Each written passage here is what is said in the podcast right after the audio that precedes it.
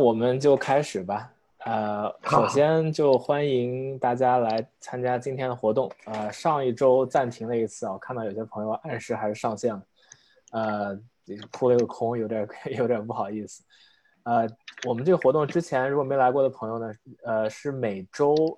都是这个时间，当然中美之间可能时差会变啊，所以如果在中国的朋友可能要关注一下时差。呃，现在的话是每周五，呃，美东时间每周五晚上的九点。呃，中国北京时间每周六早上的九点，然后呃，之后每一期的活动我大概已经发了，可能有九十位嘉宾的背景介绍在我公众号里面。啊，如果对后面活动感兴趣的人呢，可以去公众号看一下，啊，都是什么样背景的人来讲什么样的题目，可能会对你们有帮助。呃，然后另外之前所有期的录音都已经发在喜马拉雅的账号上面，想去听的朋友可以去喜马拉雅上听。呃，我我我等会儿会把这个名字都发在这个 chat 里，所以如果你们想要看这怎么拼的话，也可以看到。然后今天的主题的话，呃，跟往常略有不同，以前大部分我们都讲的是。就是完全 focus 在留学，然后可能求职方面的一些问题，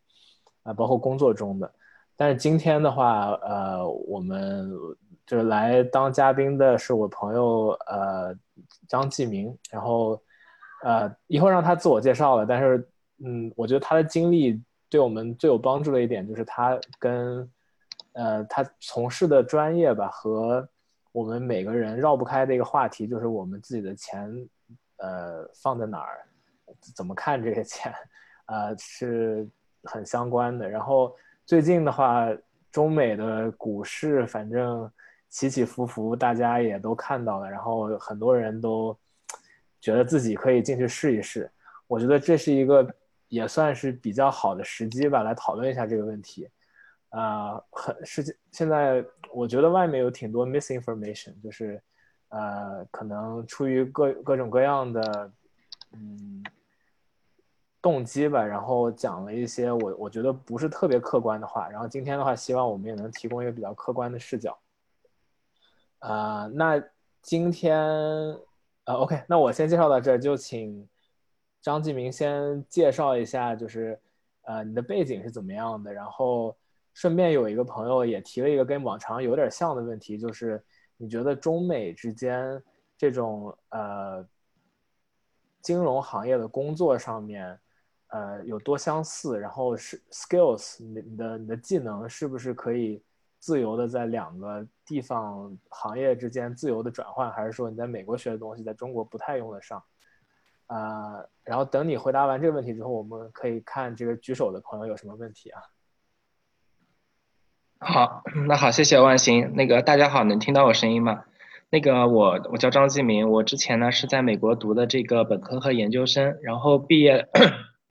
然后嗯毕业以后呢，我就在这个纽约的一个呃 hedge fund 的工作，老板呢以前是这个 Citadel 的合伙人，后来呢因为自己就是自己开了一个自己的公司，我就在那边工作，主要呢当时是做的一些量化研究。主要呢是筛选一些比较优质的美国股票，其实呢就是在美国这个炒美股，然后我们的 benchmark，我们的比较基准呢可能就是那个中性的，基本上就是说做一些量化对冲的，但有的时候呢也会暴露一部分的这个敞口，也就是跟大家炒股票其实没什么区别。然后工作了两年以后呢，因为刚好当时国内也有一个机会，所以呢就是选择回国，加入了一家公这个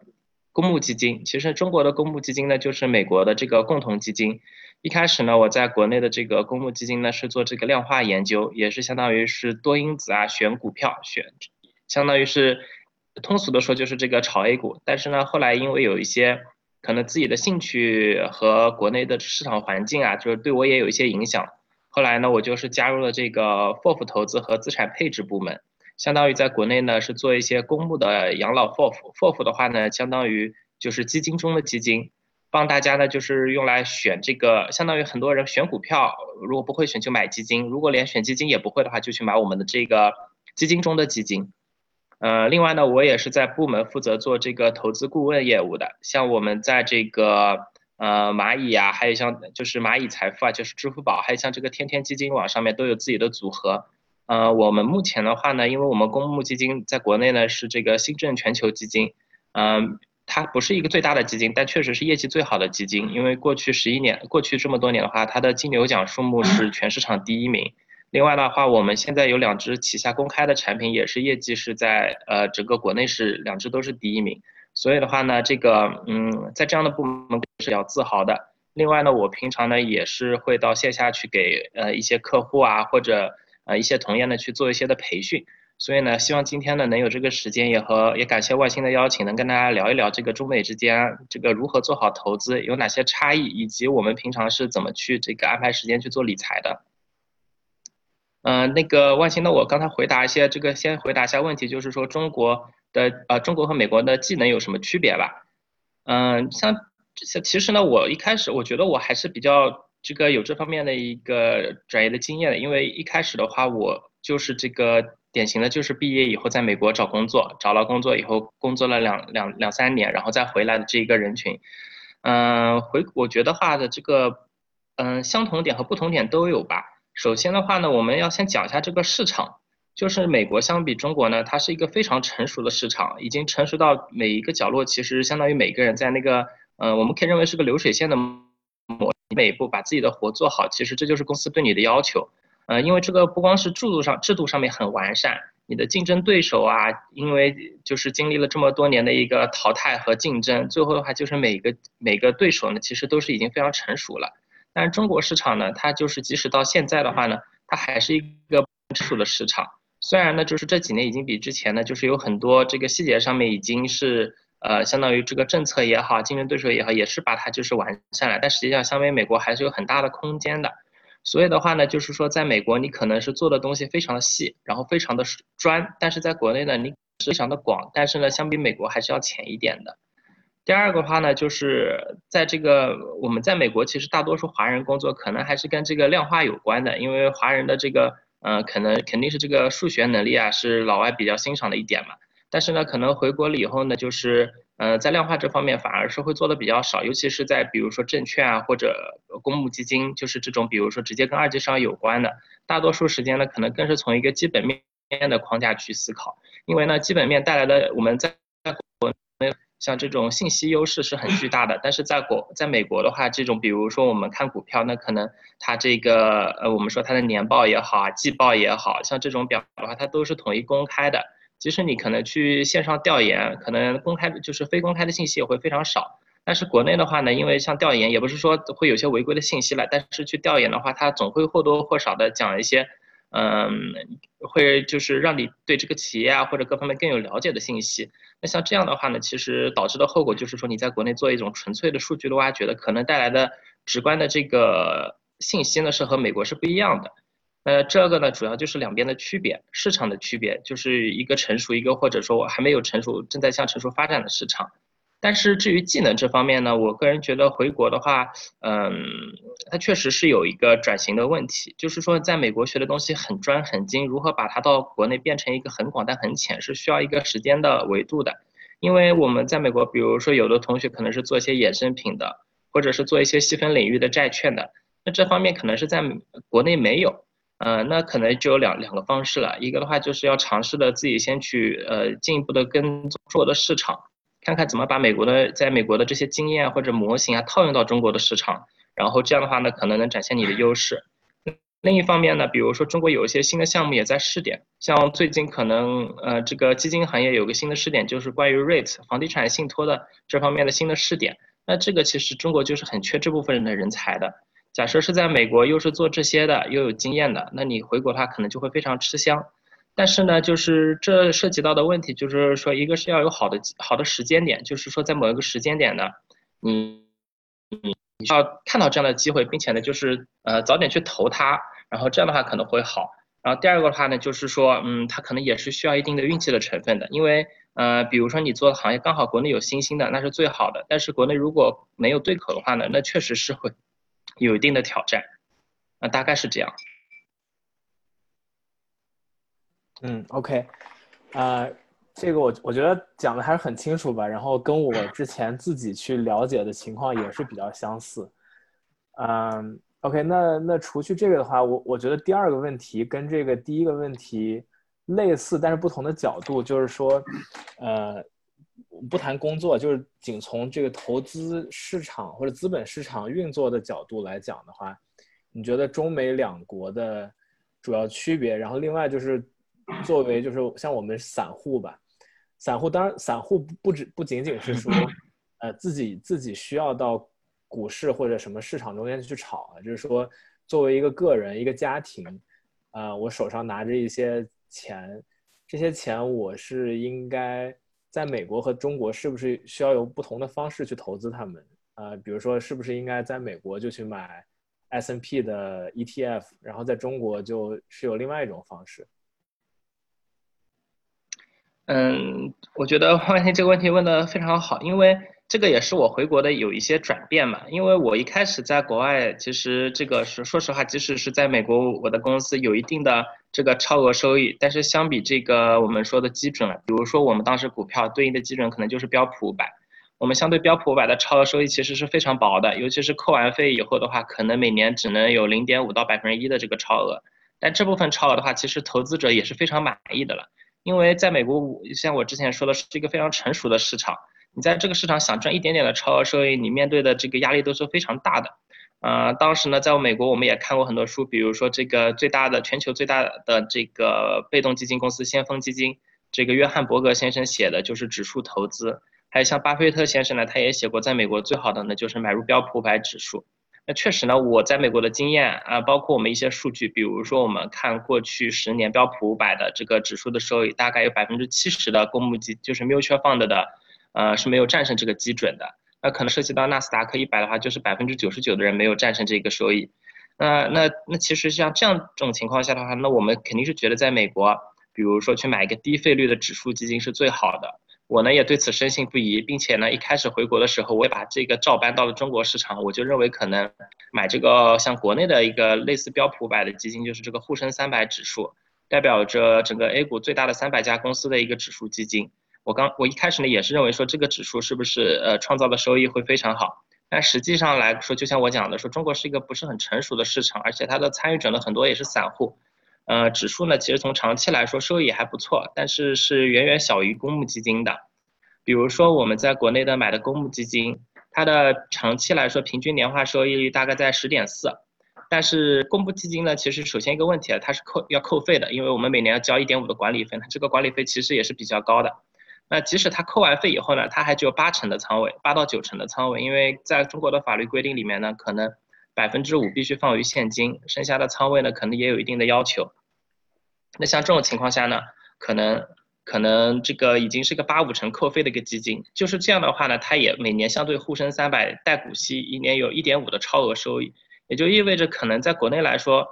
主动基金作为一个整体，在很多的挑战和压力之下，它依然对指数是有个超额收益的。那这就造造成了两个市场的投资的不一样。比如说在美国，我我很赞同万兴讲这点，在美国就直接去买这个标普百就很好了，或者说。在美国有一些理财的方式，比如说像现在的 Wealthfront 或者 Betterment，或者像那个 Charles Schwab 叫嘉信理财，像这种它有很多的这种就费费率非常低的像投顾服务，那可能你输入你的风险偏好啊，或者说你去买几个低费率的基金，其实就非常好的满足了在这个美国的我觉得一个投资理财的需求，而且你在美国呢，可能从大概率上你不可能期望暴富的。因为你获得的收益大概就是围绕着指数做一定的波动，但是呢，可能在国内的话，你投资公募基金的话，有的时候会有一些比较夸张的收益。当然呢，其实它长期也是围绕着一个中枢，但是它就是因为在一个不确定市场，所以它的波动会更大一点。嗯，所以的话，我是个人认为，在美国和中国投资方式是要有区别的。在美国的话呢，我是比较建议，以我的经验来说的话，虽然两年的经验不算长，就是是投资这个被动指数确实是已经很好了。然后在国内的话呢，可能还是要选择一些比较有代表的、优秀的一些公募基金产品，可能的话是更好的满足大家的这个投资方式。嗯，对这个地方我总结一下，顺便也赞同一下，就是，呃，我觉得张继明的意思说，如果你在美国的话，比较推荐的就是你盯上一个能代表整个市场大盘的呃被动基金，比如说像美国标普五百指数的基金，然后现在有很多公司做这个基金做到几乎就是不要管理费，可能每年只收千分之一点或万分之一点的管理费，呃，然后这个有什么好处？就是你不需要去看太多公司，呃，它直接买大盘带来的就是很大的这个风险分散的效果。相当于你一次性买了五百只股票或者一千只股票，呃，有时候你买一只股票可能，呃，搞不清楚有什么情况就遇到一个你想不到的事件，但是你同时买五百只股票的话，它它们互相之间都有一些风险对冲的效果，所以，呃，总的来说，我个人觉得就是，呃，家庭啊，个人在美国的话，选择投资这种大盘基金、被动基金是一个很好的。呃，投资策略，尤其是越年轻的人，其实越应该有比较高的风险偏好，因为你们现在距离退休的时间还很远。然后呢，从你现在到退休，你还会不断的获得收入，所以说短期之内你其实不是特别需要，呃，靠这个股市里面的钱来维持你的生活。这个时候你能做的事情，就是因为你有非常长的时间，啊，你有足够多的耐心可以等。就算最近市场不好，它以后总的来说还是还是觉得它会涨，所以，呃，我们能做的一个比较好的事情就是我们不会说哦，三年之后我必须把钱取取出来，不然就没有钱养老了。这种情况下，呃，股市的未来收益是大于很多其他的投资选择，比如说债券啊等等。像现在美国债券基本上收益非常接近于零。呃，但是美国公司的收益还算是可以的，当然最近不是很好，但是长期来看还是可以的。啊，所以美国的话，呃，我觉得我和张继明比较都同意说，呃，选择低费率的大盘基金是比较好的投资方式。然后年纪越轻的人，应该也许考虑把把更多的份额放在股市，而不是比较稳健的呃债市当中。但是呃，很多其实很多学术研究也都发现说，呃。在这个发展中国家吧，或者说不那么成熟的金融市场里，其实，呃，反倒这种主动基金，就是说有管理人去选股的基金，能够获得更多的超额收益。就是说，在美国的话，这种呃主动基金管理人他们很难跑赢大盘，但是在中国或者说其他的，呃，在发展中的市场，这种主动管理人他往往能比市场做得更好。所以说。刚刚张继明也说，就是在中国，哪怕这些基金收费比美国高很多，它扣除费率之后，还是能够获得一定量的收益。所以，呃，在中国的话，反而可以考虑买一些就是有主动成分的基金。当然，我个人是不推荐，嗯，散户去炒个股的。这个相当于就是说，你用可能十分钟的时间就去跟市场里面很多全职的人去比较，你是没有这个竞争优势。呃，所以的话，可能中国刚我不知道我理解对不对啊，但是我觉得张金明的意思是说可以考虑这个主动管理的，呃，但是依然具有风险分散效益的一些基金。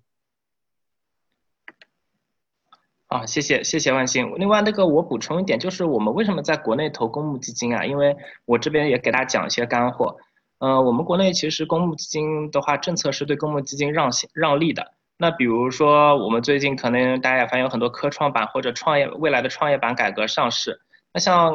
像比如说一个股票型基金呢，它相比个人的话，它一个最大的特点就是说，它有百分之百的概率可能会中到这个新股。因为在国内呢，比较特别的就是说，你自己去买个新股，那有因为由于市场它不成熟嘛，所以 IPO 首日的话，它大概会有个百分之一百的涨幅。那你自己去打新股的话呢，基本上就是呃当天打，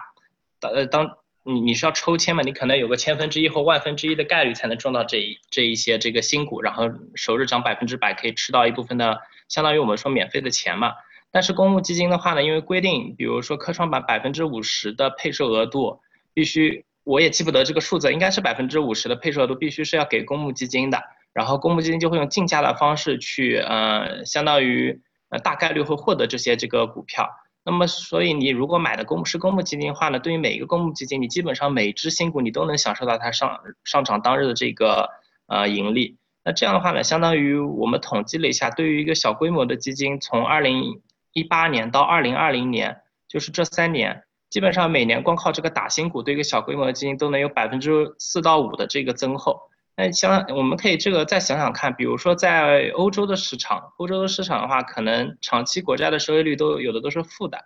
那相当于在国内你会有一个免费每年额外送你百分之四到五的一个增强产品。那这部分的话，其实一方面也是制度的红利，另一方面也说明市场的无效性。所以的话，在公国内的话，就是有很多这样的机会，你其实是在别的市场是不可想象的。比如说还有的话，就是像公募基金的话呢，它可能有一些呢。是有一些优先的，会去对公司做一些定向增发，也就是说，呃，就其实通俗来说的话，就是说他可以拿八折或九折的价格呢去买一些股票。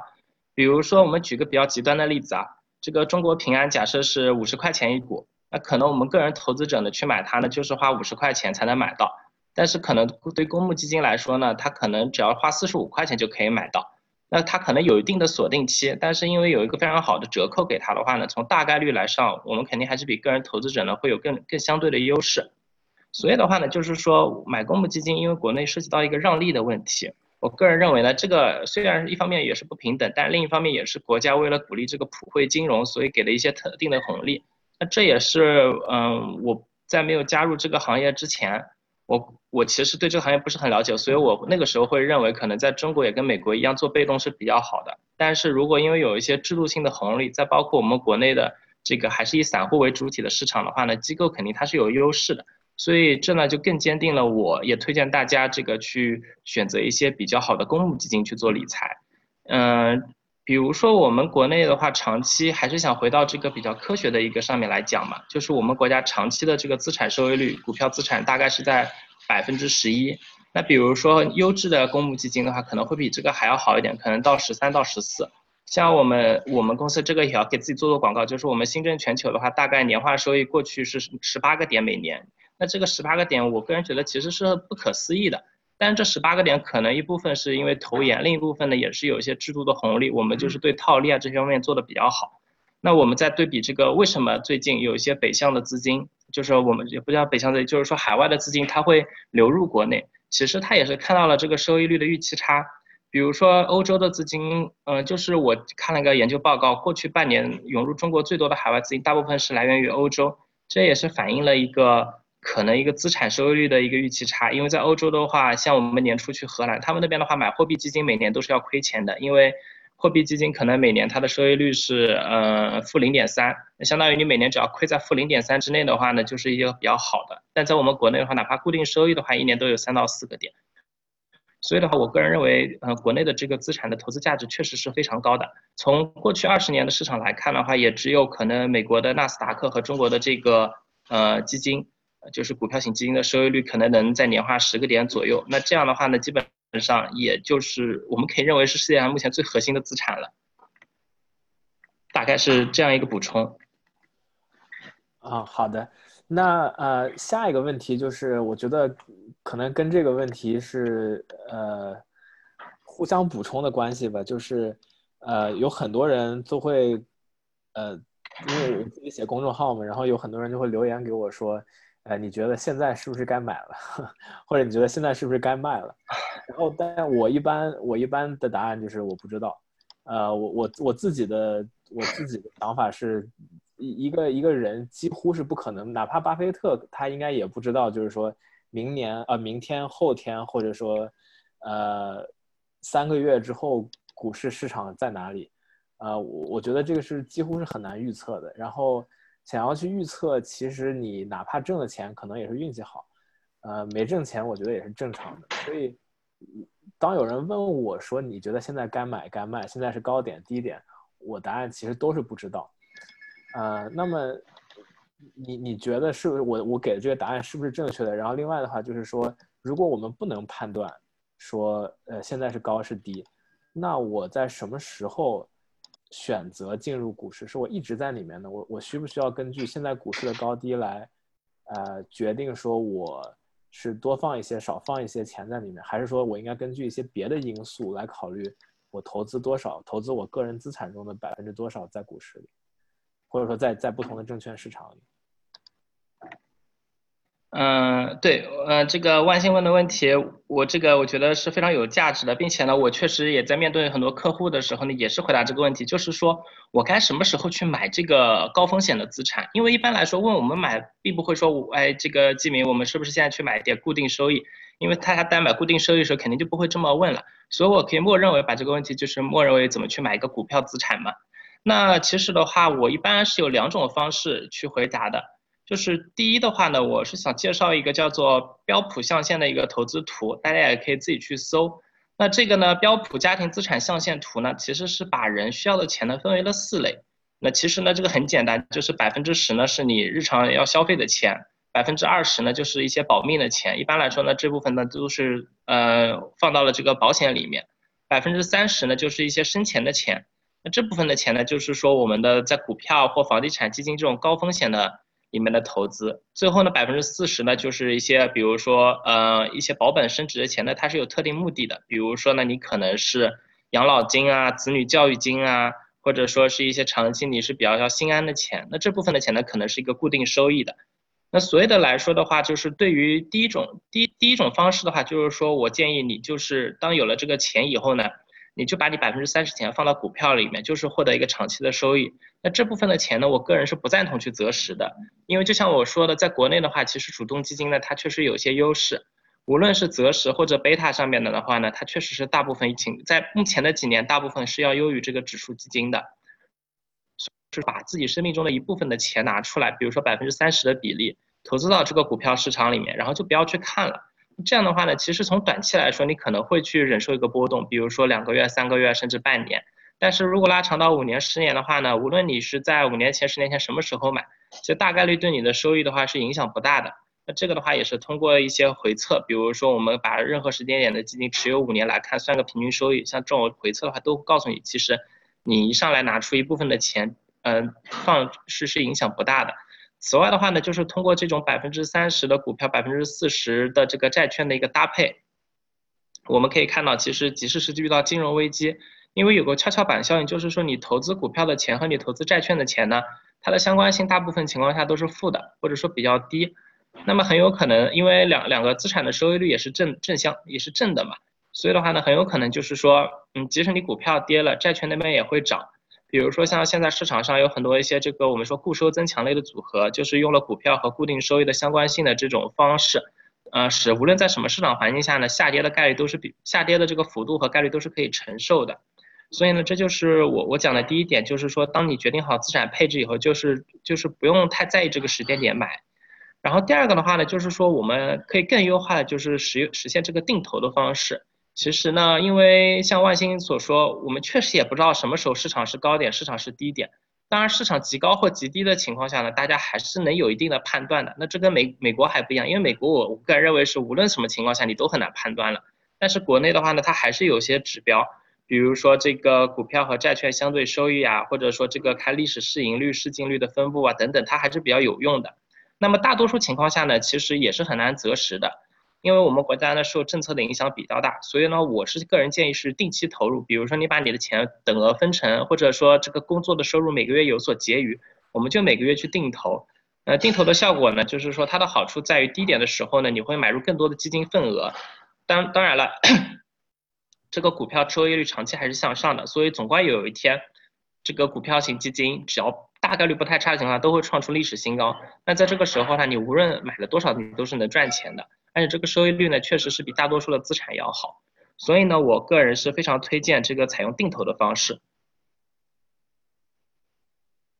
就是这个，我不知道你有没有回答这个问题，因为这个什么时候买其实是也是很难回答的，尤其是当前这个市场点，我们也是看到既有风险又有收益。因为像，嗯，这个当然我我不是很方便点评市场了，但是我们也看到了有一些板块它的这个泡沫化是非常大的。另外呢，有一些板块呢，它确实。呃，银行金融啊是长期的这个低估值，那像这种情况下的话呢，啊，他们的股息率可能也是比海外市场要好，所以我个人认为的话，还是采取一个定投的方式，就是我们不抱太多的主观的判断。嗯，我同意的，就是说总的来说，就是我我觉得作为个人和或者说家庭，尽量不要想着说我能够在高点买入低，呃，sorry，在低点买入高点卖出这样的想法，呃，不是特别的符合实际。我们能做的往往就是说，呃决定一个我我把我总资产的百分之多少放在股市里，然后根据我的收入情况做一个定期的投资。这样的话，呃，你第一不需要花你自己太多的时间，因为你如果你不是定期投资，你还不不停的得看股票。然后据我个人观察，不停的看股票的人，真正炒股赚了钱的人也是少数的。所以，呃，我们俩的建议就是，作为作作为家庭个人来说，呃，能够做的比较简单又又比较有效率的事情，就是呃不择时，就是说尽量不要想着说我可以低买高卖。然后，另外就是做定期的投资，这样你不需要每天盯着股票想说我什么时候可以买一点或者卖一点。啊，另外的话，我我我再想讲一个这个东西，当然我张继明肯定也知道，就是说。呃，有有一个叫做先锋基金下滑轨道图，呃，嗯，总的来说就是它是根据你的年龄吧，根据你的年龄，它大概决定说，呃，你越年轻的时候，可能你你可以多放一些风险比较高，但是预期收益也比较高的资产，然后等你随着你年龄不断增大，你可能有了小孩儿啊，然后想要存钱给小孩上学、出国留学要很多钱，买房子要很多钱。之后你可能退休了，又又要留很多钱去，呃养老，然后这些钱就是你能够承受的损失越来越小，所以随着你年龄的增大，你可能需要把越来越多的钱放在像债券啊，甚至现金啊这种越来越稳健的产品上。呃，还是那句话，就是呃年轻的时候，呃因为你不断的有收入，然后同时你没有什么。特别大的家庭责任，所以我我个人觉得，呃，最好的情况就是你你根据这个图，然后根据呃刚刚张继明提供建议，就是说做定投，或者说把你财富中的一部分拿出来，然后放在股市里就不管它，这样的方式可能对于个人来说反而是最轻松也也最不容易犯错误的方式。啊，不知道张继明有没有要补充的在这上面。嗯，我是比较认同的，因为我们现在国内的话呢，就有一些制度呢是在向国外学习。比如说呢，我们我讲讲这个产品啊，比如说呢，我们国内也是搞了这个养老 FOF，比如说养老金的这个基金中的基金，它呢也是想学习美国的这个四零一 K 的税收递延。当然呢，最近政策没有出来，那像这样的话呢，它可能中间也是用到了这个下滑轨道的概念，就是比如说它在年轻的，比如说有些基金叫做什么什么，比如说华夏二零四零养老基金。那像这样的话呢，它就是说，你如果目标是四十岁退休的话呢，你就可以无脑去买这个基金，它直接去帮你做一系列的资产配置。呃，当然了，这一这样的基金呢，我个人认为是有税收递延政策出来以后会更实惠。就是说，你每月比如说一千块钱，你本来这一千块钱要交税，然后现在呢你不用交税，你就买这个基金，到退休的时候呢，再给你一定的税收减免。那 其实呢，这个也用到了像万兴所说的这个下滑轨道的概念，就是年轻的时候呢，我们可以多把钱放到股票市场里面。啊，不要在意它的波动，因为像我说的，比如说过五年、十年，一轮经济周期或两轮走完以后的话呢，它基本上都会在一个相对高的位置。呃，在那个时候，你可能比如说按现在的收益率，可能你百分之九十或百分之一百二的这个收益率对你其实是没有什么区别的。啊，不好意思啊。啊，没关系，我刚好这个有个朋友在在这个聊天室里面问，呃，我。具体的这个问题，我因为行业法律合规的问题，也也是因为张继明工作原因，我没有办法具体点评具体的股票哈。但是，呃，我我可以说的一点就是说，你你当年买的股票的，你花多少钱买这个股票已经不重要了。一旦你买成了这个股票之后，你拥有的就是股票，而不是你当时买这个股票所花的钱。所以，哪怕你当时花一百万买的某个股票，它今天。它值十块钱，那其实你拥有的也就是十块钱。所以很多人有一个观念说，我的股票套牢了，然后我我想要等这个股票涨回当年我买它的地方，然后我再想着说我把它卖了，然后再换下一只股票。这个想法其实是有比较大的漏洞的，因为，嗯，股票其实是一个相对来说很容易换成现金的产品，所以。呃，当你有一个十块钱的股票的时候，它真的就是十块钱，它并不因为你当年花了十万块钱买它，它就会在未来的某一刻就值十万。所以，当我们在想说我们如何，呃，分配我们现在的资产的时候，我们要想的是，假设我现在把我所有的现金放在手上，再把我所有的股票都假设啊，假设把所有的股票都卖掉，所有的债券都卖掉，我能拿到多少现金？这些现金其实就是我能够用来投资的钱，而不是说我现在手上有二十万的股票，但是曾经他们都值一百万，所以我要考虑这一百万怎么分配，不是这样的。你每一刻。所能分配的资产，就是你能把所有钱换成现金之后的资产，啊，所以我觉得一个比较大的问题吧，很很多人，包括像我自己的家长也有这个问题，就是说啊，我股票套牢了，呃，其实不存在套牢一说，你现在卖也卖得掉，它只是卖的钱少一些而已。但是你拿着一只不好的股票一直拿在手上，不见得是一个好的选择。也也许你把它换成就是比如说。行业大盘基金啊，定投啊，然后买一些有这个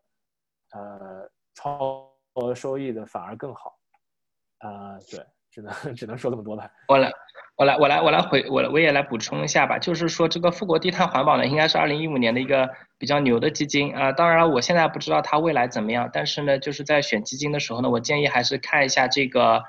嗯。这这个基金经理他有没有更换吧？因为如果你买的基金经理更换的话，其实你买的东西已经跟之前不太一样了。呃，这个基金呢，它因为是一个主题型基金，所以的话呢，它的跟踪误差是比较大的。我个人认为呢，可以考虑适当的做一些切换。比如说呢，这个如果是持有的体验实在太糟糕的话，您可以考虑，比如说，嗯，去买一些你，比如说我这个有点自卖自夸了，但是比如说像我们公司旗下的这个。新权优选进取像这样的这个 FOF 型基金，它基本上跟踪误差会非常低，它是跟着指数走的，所以一般指数创新高，它一般都能创新高的。那这种行业基金呢，它可能有自己的贝塔，另外啊，你控制的风险不是很好嘛。富国低碳当时是当年应该是第一名了，但是后面的话呢，就是说它因为风格太极致，导致的问题就是呃，导致的问题就是说基金经理会愿意去冒险嘛。那其实对于评判一个基金的好坏，这样的基金我们个人是。会存疑的，啊，另外的话，这个我我也回答几个问题啊，就是定投的退出策略。关于这个策略的话呢，我读一下这个问题吧。这样的话，如果后面听录音的朋友能知道，就是说，有个朋友问，呃，想问一下定投比较好的退出策略有哪些？比如说，退休之后如何选择时间卖出？啊，行，那这个问题的话，就是，嗯，就是我像我说的这个。其实定投最好的退出策略就是你达到你预期的收益率，你或者说就是第一种情况就是你有一个想买的大件，比如说你想用这个车去买房啊，或者说买车啊，或者付一部分的首付，或者像这种情况的话呢，那就是一旦达到了你的预期收益率，你就可以退出了。我觉得这是没有问题的。第二种情况呢，就是说。你有一个更好的投资情况，比如说你想这个跟朋友一起去开店啊，或者有一些入股啊，那需要一笔资金。那您认为这个预期收益率要比这个定投的要来得好？那我觉得或者有急用吧，那也退出，我觉得也是没有任何问题的。第三个的话呢，就是我如果什么情况下就是这两个都不满足，我个人认为定投就不用退出了，因为其实是长期持有股票资产的收益率嘛。那像这样的话，其实你是不用太在意它的波动的，就是相当于你一部分的，像我说的百分之三十钱放在里面配置，没有必要说是他赚了钱就退出，因为退出了以后的话呢，你还是要去买资产的。那目前的话呢，全球可能这个量化宽松是趋势嘛，因为各个国家政府，尤其是美国这次疫情之后，它印钱印的数量实在是比较多，它资产负债表呢可能已经是比很多年前都要这个这个都高很多嘛，所以我个人认为持有资产的是比较好的抗通胀的一种手段。啊，个人认为，如果没有更好的这个需求，一个是比如买房买车，或者是去投资别的行业，那其实是没有特别大的必要去这个退出这个策略的。啊，然后另外我我还想补充一点，就是说，如果你是在美国的话，我不知道这位朋友在哪儿啊，但是如果是在美国，我至少我知道的是，如果你在考虑退休之后的退出策略的话，呃，有一个比较大的需要考虑的点就是税。啊，美国的这个税法还是比较复杂的，然后包括尤其是如果你从二十岁的时候开始定投，那么总的来说，当你六十岁的时候，你的呃还没有实现的盈利，美国叫这这边叫 unrealized gain 啊，这个是有可能是你所有资产中很大的一部分，甚至有可能超过百分之五十。那么如果你一次性拿出来很多你赚了很多钱的股票，呃，有可能你当年就要交交很大一笔税，这个税有可能变成你当年最大的支出。所以说，在美国把你这个长期持有的债券，呃，或者说股票卖掉，变成你自己生活的生活费的一部分，还是一个比较复杂的工程。然后，因为这也不是我专业，所以我建议大家，如果是在考虑就是在美国的退休，然后想要把之前投资的产品拿出来的话，提前几年，不要等到就是。呃，五十五十九岁半了，必须开始拿这个养老金的时候才去考虑，提前几年去跟自己的这个税务律师做一个规划，可能他会帮你合理配置一下，然后之后在拿的过程中，尽量减少交税。在美国，很可能你策略不好的话，交税就从百分之二十变成百分之四十，如果你十万美金就一下少掉了其中的两万美金，所以这个是一个很大的考虑成分。啊，OK，那对，因为，嗯，你说，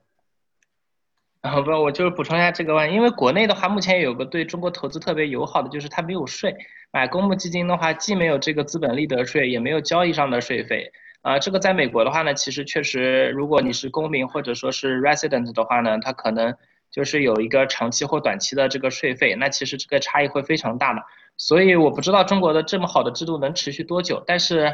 但是如果他现在有的话，我个人认为这这是相当额外的福利了，因为你在任何一个别的国家，包括地区，包括像香港地区、台湾地区以及像欧洲的国家哈，你这个税其实影响非常大的。嗯，然后呃，下一个问题的话，下一个问题是这样的，呃，国内股市指数长期看起来比美国要不稳定很多，然后想要问张继明说。国内市场长期的稳定性可以评价吗？呃，中国投资者可以像美国投资者一样靠长期股票指数的增长来投资养老吗？嗯，我我觉得是这样。其实。其实这个问我们做过这个研究，我们把市场上所有的这个股票指数拉出来看了一下，比如说我们英国英国的富时一百，法国的 CAC 四零，德国的 DAX 三零，还有像美国的标普五百等等，全部都用美美元计价了，因为的话要同同货币计价才比较靠谱。那么沪深三百的话就都含股息，我们发现其实从历史非常长周期来看，沪深三百指数的年化收益率呢是所有指数里面最高的。嗯，大概年化收益率，呃，从长周期来看，大概是十个点左右，然后标普五百是九个点左右，然后别的资产就比较倒霉了，比如说欧洲的话，可能年化只有两到三个点，最惨的呢就是英国，可能它的长期年化收益率是零，呃，所以的话，从这样来看的话，中国投资的收吸引力是非常高的，因为，因为这个，因为因为你看，就是说它的收益率就是是比远远要超过所有的大多数的国家。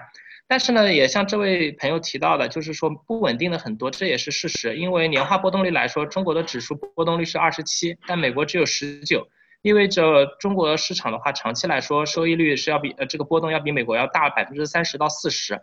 所以的话呢，这个稳定性如果从这个角度评价，确实呢，它还体现了一个新兴市场的特征，就是波动率是比较高的。但是呢，它的好处就是长期的收益率非常高。那像这种情况下呢，就像我说的，其实选择定投就是定期投入，把那个钱不要一次性投入市场呢，是一个比较好的好的这个做法。因为只要高波动、高收益的市场，从定投来说，它会在底部积累的份额会非常多。所以的话呢，就是我个人觉得，其实投资这样的指数是没有问题的。另外的话呢，我觉得我们未来。就是这个也是我这次想提的问题，因为我们这个并不是光聊股票嘛，那国内的话其实还有很多资产可以跟大家讲一讲。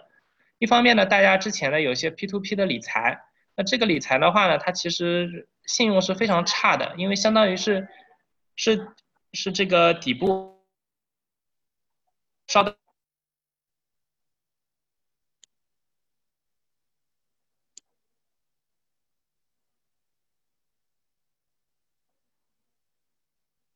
那个不好意思，这个就是一方面是 P to P，另一方面的话，这个现在因为已经爆雷了，政府也不给搞了，所以的话大家就可以不用关心了。另一方面呢，大家可能会去买一些这个信托产品，信产品呢本质上很多都是房地产的这个贷款，比如说有的时候银行理财会跟这个大家的老爸老妈或者朋友啊推荐说，哎，我这边有个年化八个点的东西，那呃大家一看，哎呀好像是没有波动嘛，因为到期锁锁定三年以后可能就给你二十四，那像这种产品的话呢，其实。像现在风险也是极大的，因为我们可以这么讲，就是没有流动性的资产呢，收益都是非常差的，就是风险就叫风险，它呢都是有些问题的，所以呢，我个人认为呢是不要去去这个做一些。这个叫高风险的投资，比如说像信托产品，因为很多时候你感觉上是一年有八个点的收益，可能三年以后它就违约就不给你钱了。就是投资的体验就是前三年你每年都很开心，到第三年最后一天的是，哎呀，发现拿不回来了。那其实这个风险呢，它只是把它滞后了，并不是说它的风险就比股票小。所以我个人呢是不建议大家去买一些这个呃像这种不透明的对这个高收益的对那个信托产品，因为包括像我们的这个。呃，以前的这个财政部的一些一个高官也说过，说这个如果一年的收益率超过六个点就要打问号了，如果超过八个点的话，就可以做好本金全部损失的这个准备了。其实呢，也是说的是此类的信托产品。呃，所以的话呢，就是说中国的投资者是不是可以靠股票长期养老？我觉得也是的，因为像像美国的话，其实现在也有这个特色嘛。我不知道外星这方面应该了解的比我更多，就是说有没有更更多的这种替代产品？嗯，替代是说替代股票吗？对，替代股票。嗯，其实美国作为养老的话，我我我我倒是觉得大部分人没有在就是呃放那么多的精力，可能美国这边就是说把他们存在他们比如说他们叫 pension fund 或者是四零一 k，然后但这个四零一 k 和 pension fund 最终也都是归一些。呃，这样或那样的基金管理，然后这这样或那样的基金，他们的表现又很大程度上和整个市场是相关的，尤其是现在就是宏观风险因素这么大的情况下，就是这些基金和市场的关联性很高，所以呃，美国人的养老金跟美国股市应该说关系还是非常非常大的，不管你是以就是你真正是买在股股市里，还是说你买某一个。呃，就是养老金公司发行的产品，它最后还是买在呃，可以说跟大盘类似的产品上面。嗯，对。不过另外，其实我我想请问张继明一点，这个我我也有点不确定。就是我现在就看这个沪深三百的图嘛，因为你你说长周期呃收益率在百分之十左右，呃，你指的长周期是指多长的周期呢？呃，这个长周期，因为因为首先我们看的指数它是不包含股息率的嘛，因为沪深三百的话，其实每年有两点三的分红，它是要加进去的。然后长周期，我是我们是从指数应该是二零零四年十二月三十一号到现在，这个周期是非常长的，因为它包含了呃两个特别大的牛市和熊市，然后大概是四到五轮的这个小周期嘛。所以的话呢，这个数据其实相比美国也是比较短的，但我们当时做这个统计，基本上是从。啊，就之前我们是用的那个万德嘛，然后后来的话用就是从两千年统计到现在吧。嗯，OK。当然，我们也也可以认为未来 GDP 的或经济的这个速度不会像之前那么高，未来可能再保持年化十个点收益，确实是有有有相当大的难度。但是如果所有的资产收益率下降的话，那股票它的收益率应该还是所有资产里面最好的。嗯，OK。因为我我，嗯，我现在就看这个。沪深三百的指数，呃，按你说从零四年开始，那有可能，但是我至少从大概零八年或者零九年一直到现在，其实呃，可能总共也涨了。就是如果跟美国这边的股市比起来的话，呃，从图上看好像是美国的这个收益率相相对高一些，是因为就是中国近十年有一些特殊的原因导致。呃，股市呈现这个状态吗？还是说之后？就是说，我主要是想问，如果说从零九年到现在没有没有特别好的话，我我还我还应该对股市有有信心，说我觉得我可以通过定投来养老。嗯，我我觉得也是可以的，因为因为其实我就像我说的，我们国家的指数呢，其实是比较特别的。呃，沪深三百指数不能反映全貌。那么我其实可以给大家看一个指数，但是这个可能大家搜不到，有一个叫偏股基金指数。实在不行的话，我我先打到这个里面。还有个就是就是说，首先呢，也确实这个万兴讲的，就是大家看指数呢，它其实是有点误区的，因为指数它的很多股票呢，它中间发生了一些变化，尤其是我们经历了二零零七年的这一轮超级牛市，当时是非常疯狂的，因为大家也记得上证指数到六千点，到现在的话，上证指数也只有三千点，虽然这个指数不反映全貌，但也反映大多数的都是投资者的一个一个心态嘛。那其实经历过特别特别大的一个牛市以后，你想再回到。当年那个高度其实要花非常大的代价的，比如说像日本啊，或者说像台湾地中国台湾，到现在的话其实都没有回到当年的高点。那我们国家呢，其实呢，它有一个就是主动权益确实有优势，比如说你去看一个公募基金的整体表现，现在其实已经创了历史新高了。但是如果看上证指数的话，现在三千点，历史上还是六千点。所以的话呢，我个人觉得，就像我说的，在国内可能目前还是投资比较靠谱的这个公募基金呢，获得的收益是会更好一点的。呃，光从沪深三百这个来看的话，我觉得未来肯定会比现在要好，因为因为它的这个成分也是在不断的进化的。就像以前那个约翰伯格还是先锋基金的这个前任董事长说，指数它是有自我进化的功能的。那可能你投资任何的个股的话呢，还是有风险，但是指指数的话，虽然不能保证你一夜暴富，但是能保证你细水长流，这个财富慢慢增值吧。嗯。好，嗯，我稍微补充一下美国这边的情况。当然，我呃，除了选股之外啊，我我只是想补充一个小 trick，就是说，呃，我们现在说投资，投资，首先，呃，你要有资才能投。然后的话，我我刚刚做了一个调查，其实如果你还没有看到的话，在你屏幕上现在应该有，呃。有很大一部分今天来听的朋友是学生啊，工作五年以内，一年一五年五年以内，然后呃，我觉得对这部分人来说，其实投资的业绩是一个很小的部分，真正能起到比较大的作用，倒是你这个时候养成一个比较好的存款的习惯，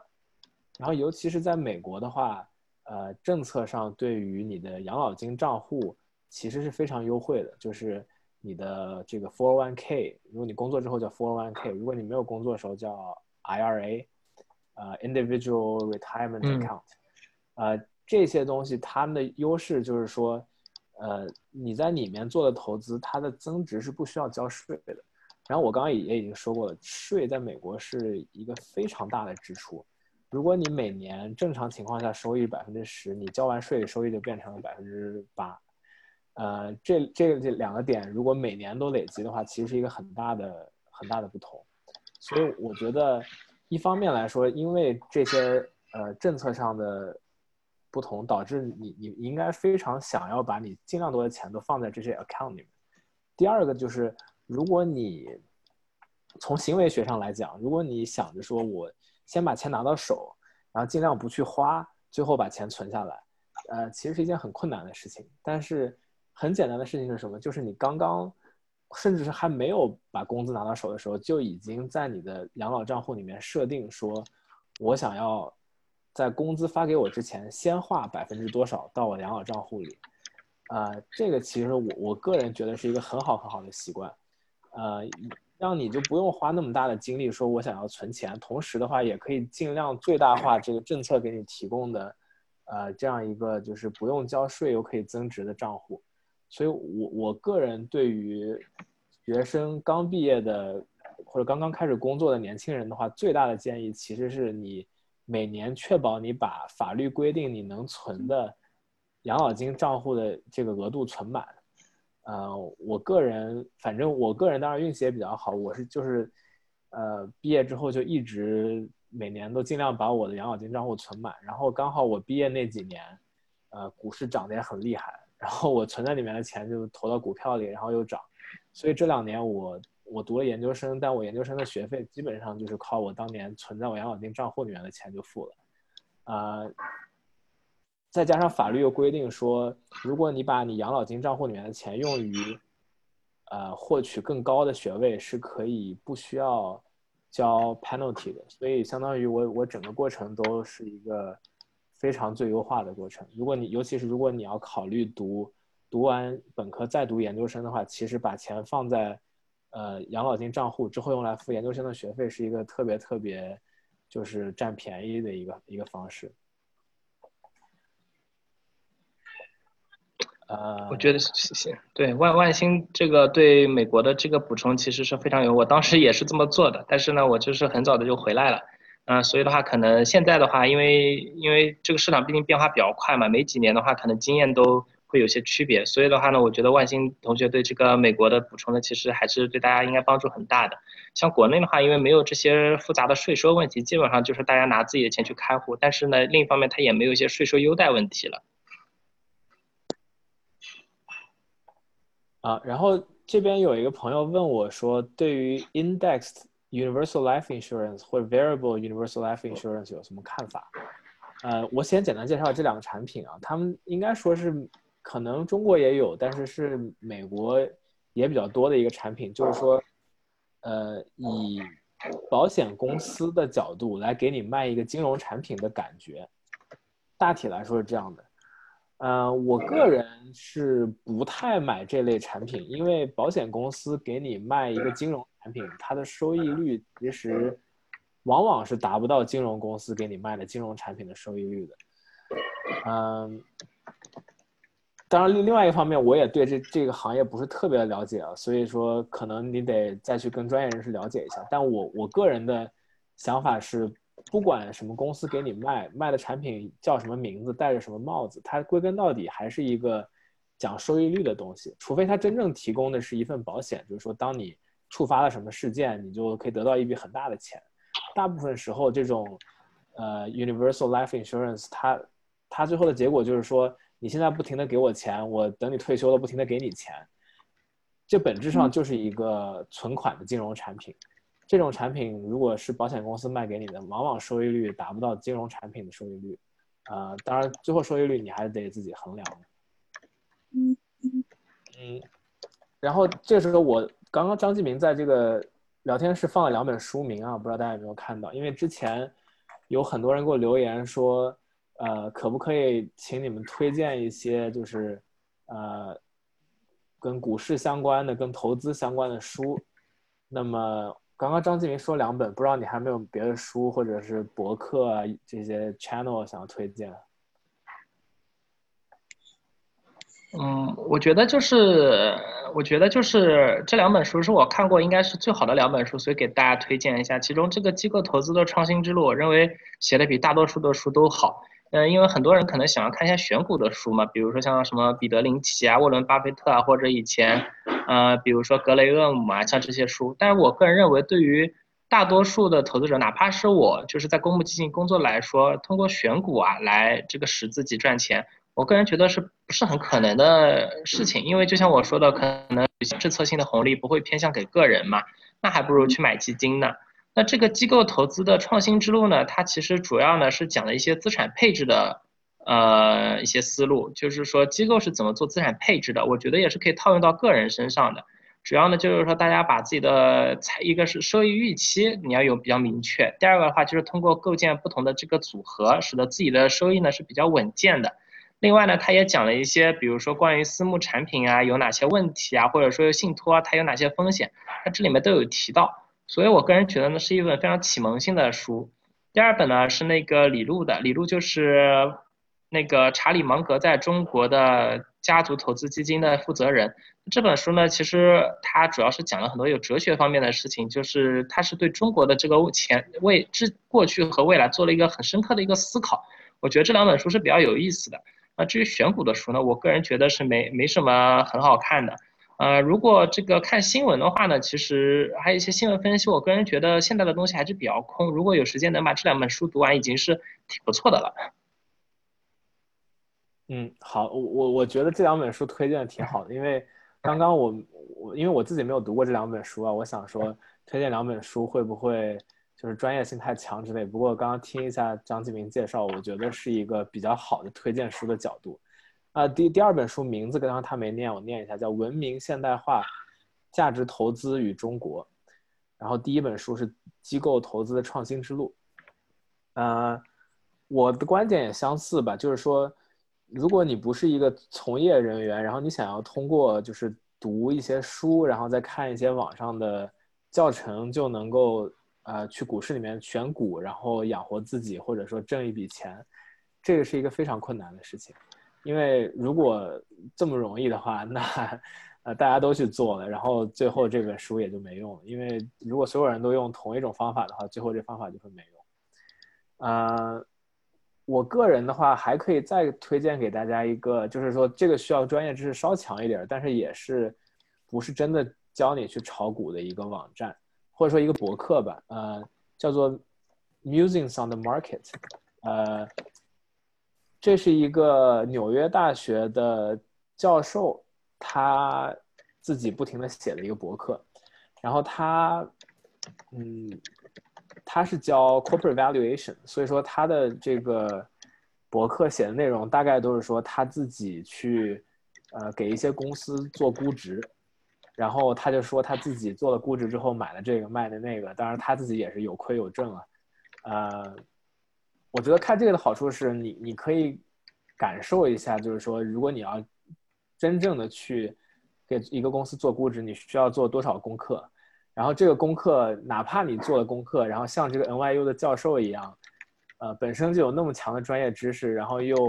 有有那么多的背景调查做了之后，呃，偏出去能有多远？这个我觉得就是对于呃有志于在。市场里面通过选股挣钱人来说，也是一个就是，呃，reality check 吧。你可以感受一下，就是需要付出多少工作才能挣到多不容易的几个百分点。嗯，OK，那今天我准备的问题就暂时是这么多。我不知道有没有现场的有一些问题想要问张继明或者问我都可以。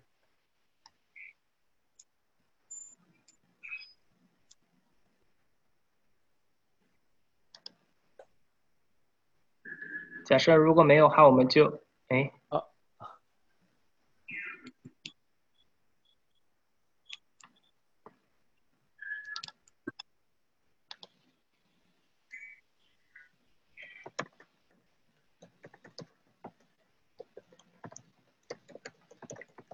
嗯，这位朋友在打字啊，我再等一两分钟。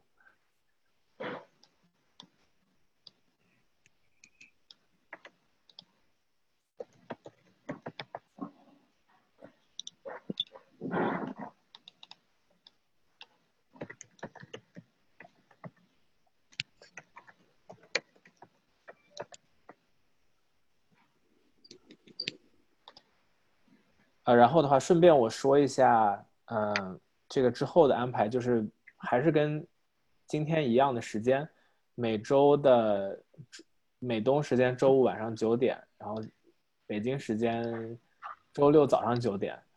呃，后面的嘉宾的信息都已经在我的公众号上了，大家可以去关注一下。然后，另外一点就是。呃，我们每一期来做这个的嘉宾，其实都是用自己的时间，然后我也很不幸没有给他们提供任何的报酬，所以呃，还是希望大家如果觉得这个有帮助的话，可以分享给你的朋友吧。这样的话，我我们虽然花了时间，呃，如果知道自己就是能够帮到更多的人，对我们来说也是一个，呃，也是也是一个动力。所以的话，呃，希望大家如果觉得这个。有帮助，还是可以跟自己的亲朋好友分享一下。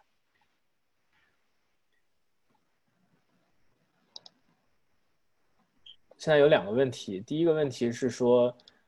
是不是选择大盘大跌的时候定投指数基金会更合适？嗯，我这个这个其实，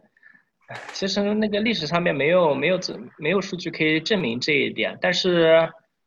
但是，我还是推荐这个定定投啊，对，大盘大跌定投肯定会会好一点。这个而且买基金大家要注意啊，就是国内买基金呢是三点之前是以当天收盘价，这个比较重要。三点之前买是以当天收盘价，三点之后买就是以次日了。所以的话，你看到那天大跌，你要在三点之前去买才才是可以的。然后第二个的话就是说，选的不太好的基金换成目前的优质基金可以吗？我觉得这个问题，嗯。就是很难判断一个基金优不优质，因为因为我们也做过统计，比如说上一年前十的基金到第二年，可能它连市场中位数都跑不到，所以优质的基金，我我觉得也是比较难选的。我个人的话，像我自己都会去买一些 FOF 基金，因为像 FOF 基金就是基金中，其实有专业的人帮你再去选择基金了，然后它也还有一些制度红利。反正反正我个人觉得换成优质基金肯定也是不错的，但是也不用去操作过频过于频繁。我们国家的话，那个基金申购赎回费呢都是比较贵的。啊，另外的话，买基金我也想提醒大家的话，最好是能通过直销平台买，因为的话认购费如果在银行买不打折，要百分之一点五是非常贵的。如果在那个蚂蚁或者天天基金或者腾讯理财上面买的话是零点一五，就打一折嘛。但我觉得还有的人如果钱多还是比较贵，如果直销的话一般来说都免费了，所以的话能省就省吧。我觉得换成优质的基金也是可以的，但是也很难把握。